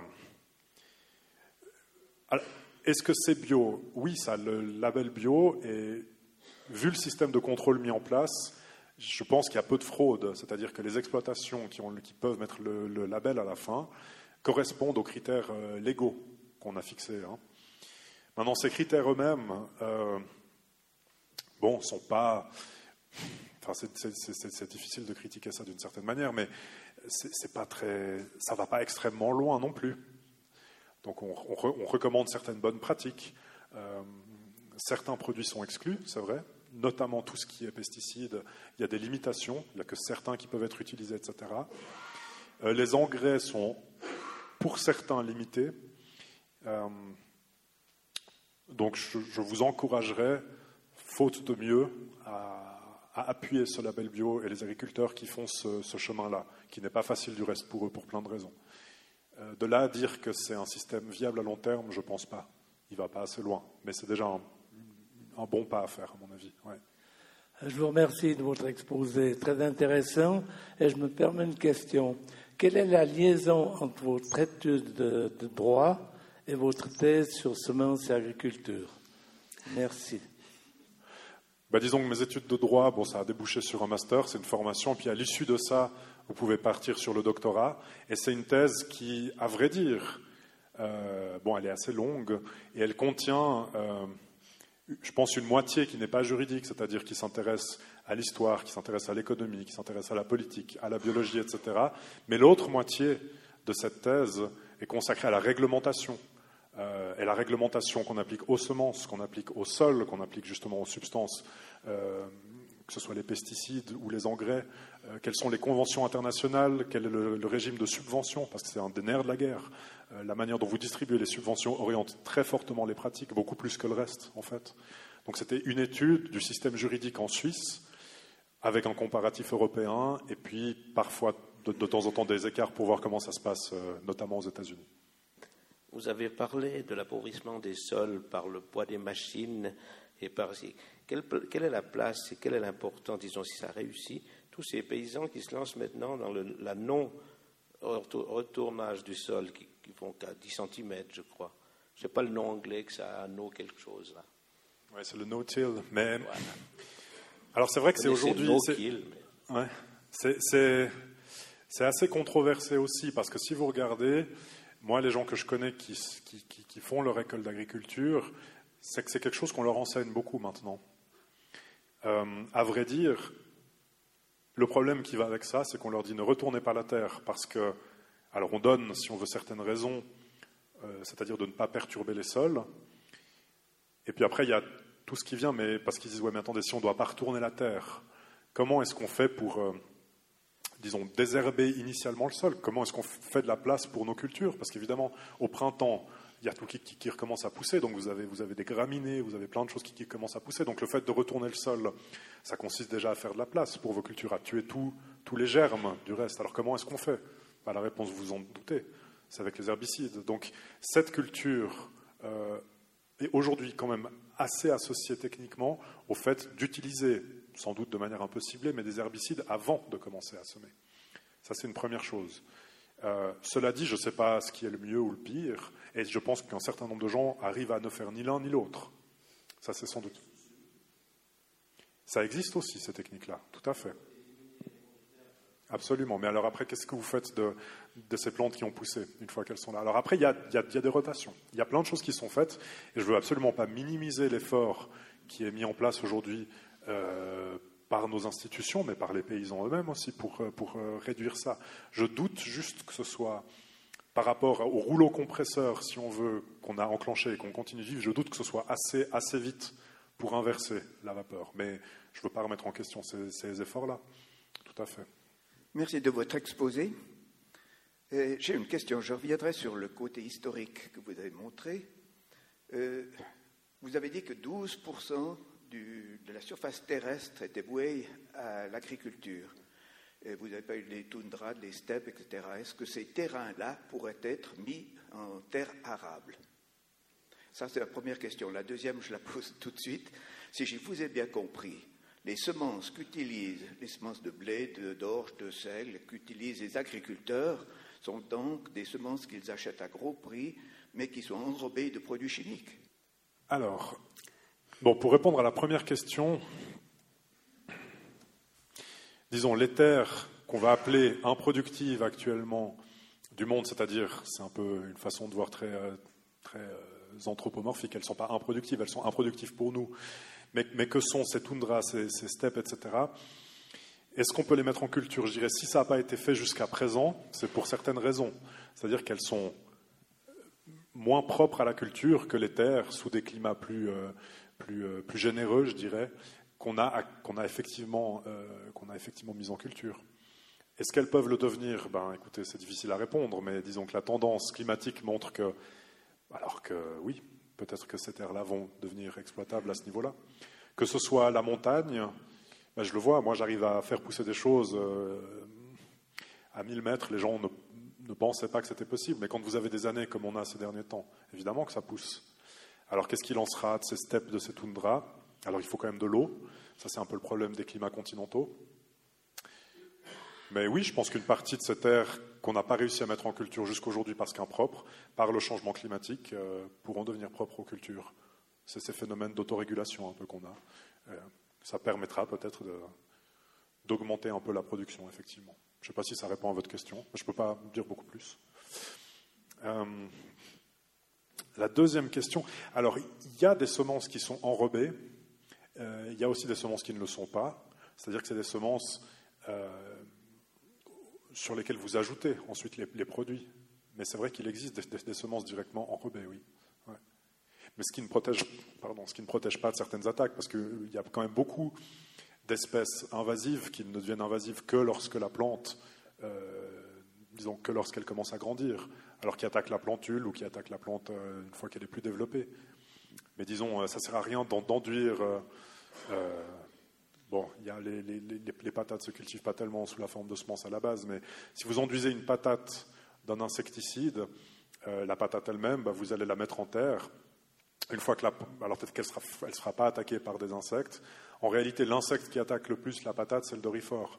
Mais il arrive qu'une une fois que la patate a, grandi. Alors est-ce que ça sert à quelque chose de l'enrobé Pas vraiment. Donc vous devez quand même mettre des insecticides après. Moi, je pensais surtout à l'impact sur la nappe phréatique. Ah oui, bon, bah alors. Euh, oui, c'est clair que toutes ces substances euh, s'ajoutent au mix, euh, au mix qui est, qui est celui qu'on vit et c'est sans doute que ces substances agricoles euh, ont un certain degré de prévalence dans, les pollutions. Mais ce sont des substances parmi d'autres. Et c'est pour ça, quand à la fin je dis est-ce que ce système tiendra? À mon sens, non, mais il tiendra autant que le reste, aussi longtemps que le reste tiendra.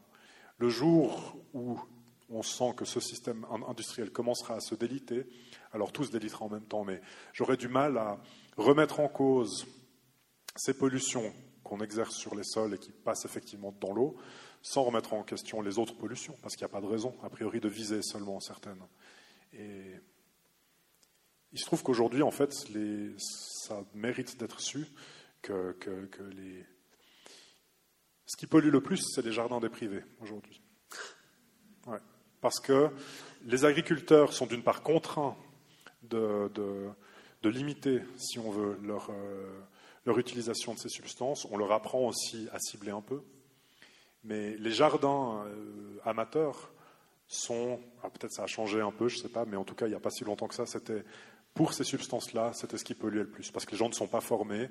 Euh, on commence à voir maintenant que ça change, mais pendant très longtemps, il y avait un peu la culture du propre en ordre, et puis moi j'ai des voisines qui balancent encore euh, tout ce qu'elles peuvent pour éliminer. Et là, en fait, on voit que c'est beaucoup moins contrôlé que l'agriculture. Vous venez en quelques minute de parler de du comportement de l'homme vis-à-vis de la nature dont, dont, il se nourrit. Merci beaucoup. Si vous êtes euh, euh, à votre âge, si vous êtes euh, plusieurs à penser comme ça, il y a un certain avenir pour, pour l'humanité. Merci. J'ai deux questions très terre à terre. Excusez-moi tout de suite. La première, vous avez dit que la forêt primaire vierge, euh, sans la biodiversité, périt. Euh, si j'ai bien compris. Hein. Euh, ok, ok. si j'ai bien, c'est pour ça que je pose la question, parce que dans la nature vivante, une cellule subit des mutations pour pallier à pour pouvoir évoluer. Donc j'aimerais bien euh, une précision de est-ce que la forêt vierge, si faute de diversité, vraiment peut euh, mourir? La deuxième question qui est plus simple, c'est que euh, comme un étranger comme moi, quand je suis venu ici, j'avais à disposition des pommes fruits, euh, du euh, Boscop, du Golden, du Granny Smith, voilà. En tant qu'étranger, hein, c'est ce que je connaissais. Et puis, actuellement, il y a une telle variété de pommes que je ne sais plus euh, le goût des pommes de ces variétés. Mes enfants et mes petits-enfants, quand je leur fais à manger, ils ne me disent pas euh, celle-ci est meilleure que celle, celle-là. Donc je ne vois pas la nécessité de nous créer des variétés. Vous comprenez? Alors est-ce que cette nécessité de nous offrir des variétés de produits est une question financière ou est une nécessité? Alors, pour, euh, pour, prendre la première question, La forêt primaire, euh, je dirais d'une part, ça dépend où elle est située sur le globe. Euh, dans les continents tropicaux, enfin plus vous vous rapprochez finalement euh, de l'équateur, à part si c'est dans le désert bien entendu, mais les forêts, par exemple la forêt amazonienne, est extrêmement riche en biodiversité, alors que c'est une forêt primaire. Euh, à l'inverse, les forêts qu'on a un peu plus au nord, j'imagine que c'est la même chose un peu plus au sud aussi, mais par exemple en Suisse, une forêt primaire, on n'en a pas vraiment des masses. On a aujourd'hui celle de Derborance qui, a, qui, a, qui est repartie, dont, dont on estime qu'elle est de nouveau à son stade de forêt primaire. Mais euh, ne contiennent pas une biodiversité comme on l'entend nous, qui est très importante. C'est-à-dire vous avez quelques espèces d'arbres, vous avez les insectes, les champignons qui leur sont associés, mais essentiellement une forêt primaire, c'est des grands arbres, quelques buissons, mais vous voyez, quand vous avez des grands arbres qui ont des siècles, euh, il n'y a pas beaucoup de lumière au sol, donc, les plantes, finalement, à part ces arbres, il n'y a pas grand-chose. Il y a des champignons, mais vous aurez les arbres qui vont dominer la forêt, et vous aurez les espèces animales qui sont associées à ces arbres. Euh, les espèces végétales, d'autres qui sont associées à ces arbres, et les espèces de champignons qui vont avec aussi. Euh, mais en réalité, vous avez beaucoup plus de diversité dans nos forêts qui ne sont pas du tout primaires, mais qui sont des forêts exploitées, parce que vous avez des clairières. Alors dans la clairière, il y a certaines autres espèces qui vivent. Vous avez des buissons que vous ne pouvez pas avoir dans une forêt primaire. Vous avez les lisières de la clairière, là il y a encore autre chose qui vit, etc. etc. Donc ce que je voulais dire, c'est que la biodiversité, comme on la conçoit comme une sorte de collection du plus d'éléments imaginables, ne correspond pas vraiment à ce que la nature tend à faire si on la laisse faire, si on la laisse à elle-même. Et c'est pour ça que je me posais la question, mais est-ce que la sauvegarde des éléments n'est pas parfois contraire aux dynamiques de la nature? Et je le vis comme municipal, c'est-à-dire que la forêt avance et puis on nous dit ouh mais attendez là ça veut dire qu'il y a telle espèce qui pourra plus vivre euh, donc euh, donc il faut quand même couper la forêt. on dit donc il faut empêcher si on veut bien la, nature de faire ce qu'elle fait spontanément pour préserver la nature et c'est un peu bizarre comme sentiment. Je dois dire je dis pas que c'est juste ou faux je dis juste que notre approche de la, biodiversité est, partielle je pense si ça répond un peu à, à votre question. Et la seconde question est-ce qu'il faut de la diversité par exemple de pommes? Alors, au fond, je dirais que le consommateur, ce qui touche au goût, finalement, c'est le, consommateur qui décidera ce qu'il préfère, et puis tout le reste s'y adaptera. On voit aujourd'hui qu'il y a un, retour au goût euh, à tous les niveaux, c'est-à-dire que les gens cherchent des tomates qui ont du goût, euh, cherchent des pommes qui ont d'autres goûts, etc., euh, etc. Alors, est-ce que c'est nécessaire à ce niveau-là? Je dirais que non, mais c'est un choix que font certains consommateurs. Par contre, en termes de production, euh, le fait de n'avoir que trois variétés de pommes cultivées, comme je dis, il suffit d'avoir un pathogène qui peut attaquer cette variété et vous avez un verger entier qui disparaît. Donc, c'est plutôt à ce niveau-là. Et c'est moins les pommes qui m'inquiètent que, les patates, que, le blé, que ce genre de choses euh, dont nous dépendons davantage, si on veut, pour nous alimenter. Enfin, les pommes, c'est très important, les fruits, bien entendu, mais c'est plutôt les, champs de blé que je vous ai montrés qui m'inquiètent, dans ce sens-là. Mais ça s'applique de la même manière aux fruits et aux légumes.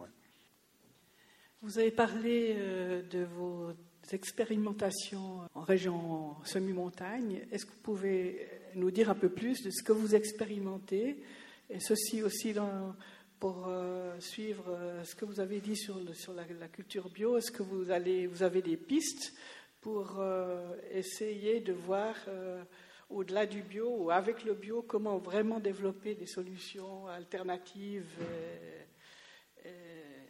positive euh, pour de, nous encourager aussi pour l'avenir. Bon, ce que j'ai testé, c'est si on veut, à l'issue de, ce doctorat, je suis parti euh, avec euh, ma femme parce qu'elle vient de la vallée de Joux, et puis moi qui sortais justement toutes ces considérations, je me suis dit mais il faut, il faut tester. Alors j'ai testé là-haut parce qu'on était là-haut, et c'est d'autant plus intéressant que pratiquement plus personne ne cultive de, céréales, et certainement pas du blé. Alors j'ai essayé divers types de céréales. Euh, certaines fonctionnent très bien. Par exemple le seigle, c'est connu que le seigle pousse bien en montagne. Euh, l'orge, j'ai pas essayé, mais l'orge est connu pour bien pousser aussi. Et puis après, il y avait les petits épôtres, les grands épôtres qui poussent bien parce qu'ils sont assez rustiques en fait. Euh, ce qui n'empêche pas que j'ai vécu euh, tout ce que peuvent vivre, enfin tous les. Je veux dire, je me suis fait tout coucher par des tempêtes. Alors quand vous fauchez à la fosse, ça va à la limite. Euh, ce serait plus embêtant sur un tracteur, mais je me suis tout, fait coucher par les tempêtes qu'on sait si bien avoir par là-haut. Je me suis tout fait bouffer par les oiseaux. J'ai eu, euh, divers parasites, etc. Mais au fond, ça marche pas trop mal. Au final, ça marche pas trop mal. C'est juste que ben voilà, j'ai ouvert à la main 150 mètres carrés de terre, c'est pas grand chose, mais c'est assez pour faire quand même quelques bons, quelques bons kilos de pain, disons. Euh, en comptant les pertes, je pense qu'on peut arriver à 30-40 kilos de pain. C'est pas énorme, mais voilà. Alors les pistes, bah, c'est difficile à dire. Moi, je dirais au fond, euh, j'aime bien faire ça. J'ai remarqué que je trouvais un certain équilibre, soit au potager, soit en faisant des céréales. Euh, et puis, bah, c'est assez physique, mais après tout, quand, quand je vois le nombre d'heures que passent les gens aujourd'hui à faire du sport, je me dis que ça pourrait au moins être utile. Donc autant faire quelque chose comme ça. Donc ça permet de s'équilibrer, ça permet un peu. C'est aussi assez contemplatif, je trouve, de faire ces choses. Ça fait bizarre aussi de. Effectivement, cette année, je me suis fait tout ramasser par, je pense, les étourneaux qui étaient ennuyés. C'était pas très drôle, mais ça fait du bien de sentir ça aussi et de comprendre pourquoi les prédécesseurs ont, dit qu'ils en avaient marre de ça. Parce qu'en plus, ils devaient en vivre, hein, donc euh, pas comme moi. Mais je pense qu'une des voies serait de dire mais si. Alors tout le monde ne peut pas euh, avoir 150 mètres carrés. Ma foi, c'est là où on se trouve maintenant. À l'époque, on pouvait, maintenant, on ne peut plus. Mais je pense que si tous les gens, sans parler de céréales, mais au moins les gens qui ont un jardin, recommencer à cultiver, ou continuer, hein, pour ceux qui l'ont toujours fait, euh, ben, que ce soit des variétés potagères, des patates ou comme ça, juste pour voir déjà ce que ça représente en termes de travail. Et puis pour manger, c'est très, très satisfaisant. Peut-être vous le faites aussi, mais je trouve ça très satisfaisant de manger ce qu'on a fait pousser.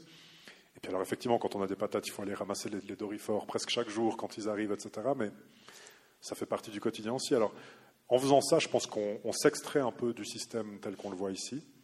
Euh, tout le monde ne peut pas faire ça, c'est sûr. Tout le monde n'a pas de jardin. Et même si tout le monde avait un jardin, je ne suis pas sûr qu'on arriverait à une production suffisante pour se nourrir.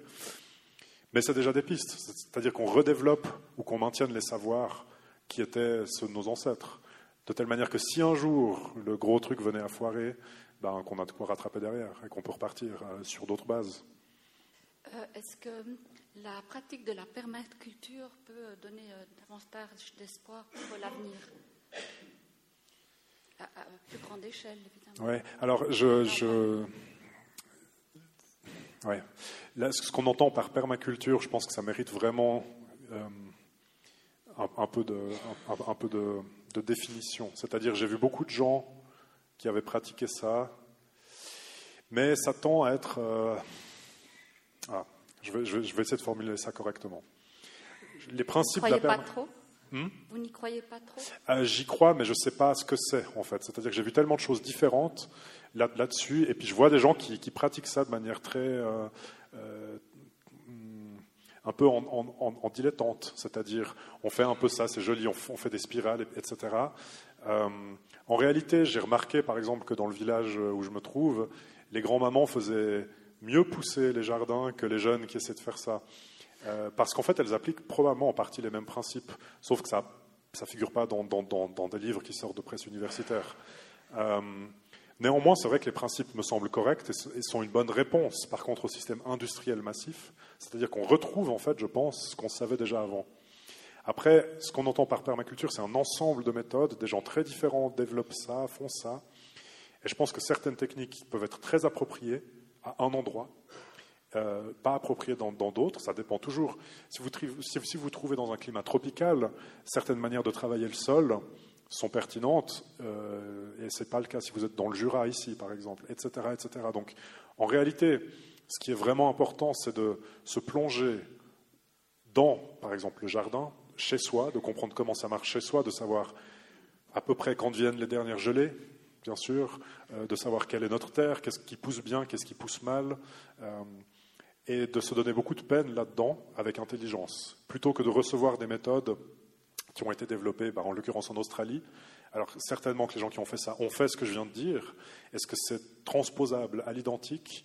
Je ne sais pas. Et surtout, j'ai vu tellement de, cours de gens qui, se déclarent profs de ça et qui, font, et qui monnaient leurs cours euh, à, des prix euh, assez, incroyables que je, me demande quand même quelle est la récupération commerciale un peu de ces courants. Elle, elle existe. Hein.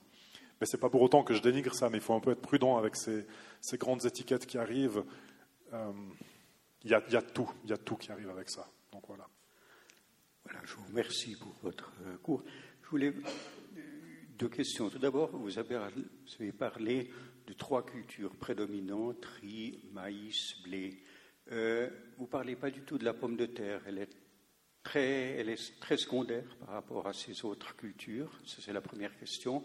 Et la deuxième, est-ce qu'on est en train de faire des recherches pour développer d'autres aliments, je ne sais pas, euh, euh, d'autres éléments nutritifs à partir, je ne sais pas, du, du, millet, du, euh, des lentilles, de sorgho, n'importe quoi, je ne sais. Voilà, ce sont les deux questions. Mhm. Merci. Alors la, pomme de terre n'est pas dans les cultures majeures du monde, c'est-à-dire que derrière blé, maïs et riz, vous avez assez rapidement le, soja, par exemple. Vous avez le coton, vous avez euh, le tabac aussi, qui est, très cultivé. Euh, alors, elle est très cultivée, la, patate. Mais le problème de la patate, c'est qu'elle se prête quand même un peu moins à une exploitation industrielle à grande échelle, parce que voilà, c'est un peu plus encombrant, comme c'est comme, fait. Un, bon champ de céréales, c'est très net ça se travaille facilement. La patate, ben voilà, il faut quand même euh, faire les modes. C'est un peu plus compliqué quand même. Alors, mais, mais ça se fait. Hein, il y a plein de machines, il y a plein d'exploitations qui font ça. Je, honnêtement, je ne sais pas à quelle place elle se situe. Hein. Mais je ne pense pas dans le. Peut-être dans le top 10, mais en place 8, 9, je ne sais pas. Je ne pourrais pas vous répondre avec exactitude sur ça. La deuxième question. Excusez-moi, j'ai un blanc. Votre deuxième question. La deuxième question, c'est est-ce qu'il y a d'autres euh, ah. aliments à part maïs, mm blé, euh, genre un seigle, lentilles ou je ne sais pas, où on fait des recherches actives pour euh, mhm. développer ces aliments nutriments? Alors oui, il y en a bien sûr. Alors il y, a, deux choses. Hein. Il, y a, disons tous ces aliments qui provenaient ou qui proviennent d'une région du monde et qui commencent à se populariser. Mais c'était le cas du maïs, c'était le cas de la patate, c'était le cas du blé à une autre époque. Mais tout d'un coup, vous avez maintenant, je ne sais pas, le quinoa qui arrive. Alors, il semblerait que ça pousse pas très bien ici, mais bon, ça peut se développer ailleurs. Euh, maintenant, pour qu'il y ait de la recherche active, il faut que ce soit lucratif, évidemment, parce que les gens qui cherchent veulent toucher un salaire, etc. Euh, donc il faut que ça entre dans les coûts des consommateurs.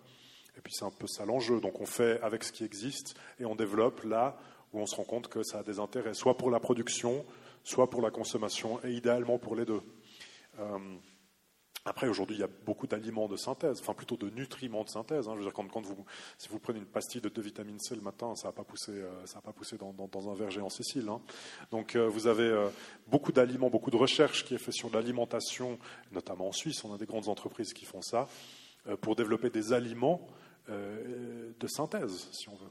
Euh, donc on n'a plus uniquement des aliments transformés, c'est-à-dire vous prenez de la matière première et vous transformez, vous avez de véritables aliments, nutriments de synthèse euh, qui sont faits aujourd'hui. Il y a pas mal de recherches sur ça aussi, c'est clair. Des barres de protéines ou je sais pas, des, des choses de ce genre, ouais. Mhm. Le sucre est aussi quelque chose d'important, mais personne ne parle de la canne à sucre. Alors, euh, à vrai dire, on en parle peu ici parce qu'on ne la cultive pas. Euh, c'est plutôt la betterave sucrière chez nous. Et c'est vrai qu'on en parle moins, sans doute. Euh, néanmoins, on commence à en parler pas mal ces temps parce que les producteurs de betteraves sucrières euh, en Suisse commencent à peiner sacrément avec les années qu'on a. Donc on en parle quand même. C'est vrai que c'est quelque chose qui est moins emblématique de notre agriculture, ça c'est sûr on pense tout de suite au blé, on pense tout de suite euh, aux vaches, ce genre de choses. C'est vrai que la betterave ou la canne à sucre hein, sont moins euh, prévalentes dans le discours qu'on a. Euh, à vrai dire, sais même, je ne sais pas très bien comment se cultive la canne à sucre, pour tout vous dire. ouais, excusez-moi, je n'ai pas une grande connaissance de ce sujet-là. Mais c'est clair que le sucre fait partie de notre alimentation, que c'est une grande source énergétique Bien, euh, je vous remercie encore une fois euh, pour cet exposé et pour les réponses que vous avez données aux questions. Vous avez montré euh, comment et combien vous joignez la théorie et la pratique. Je vous remercie. Merci beaucoup.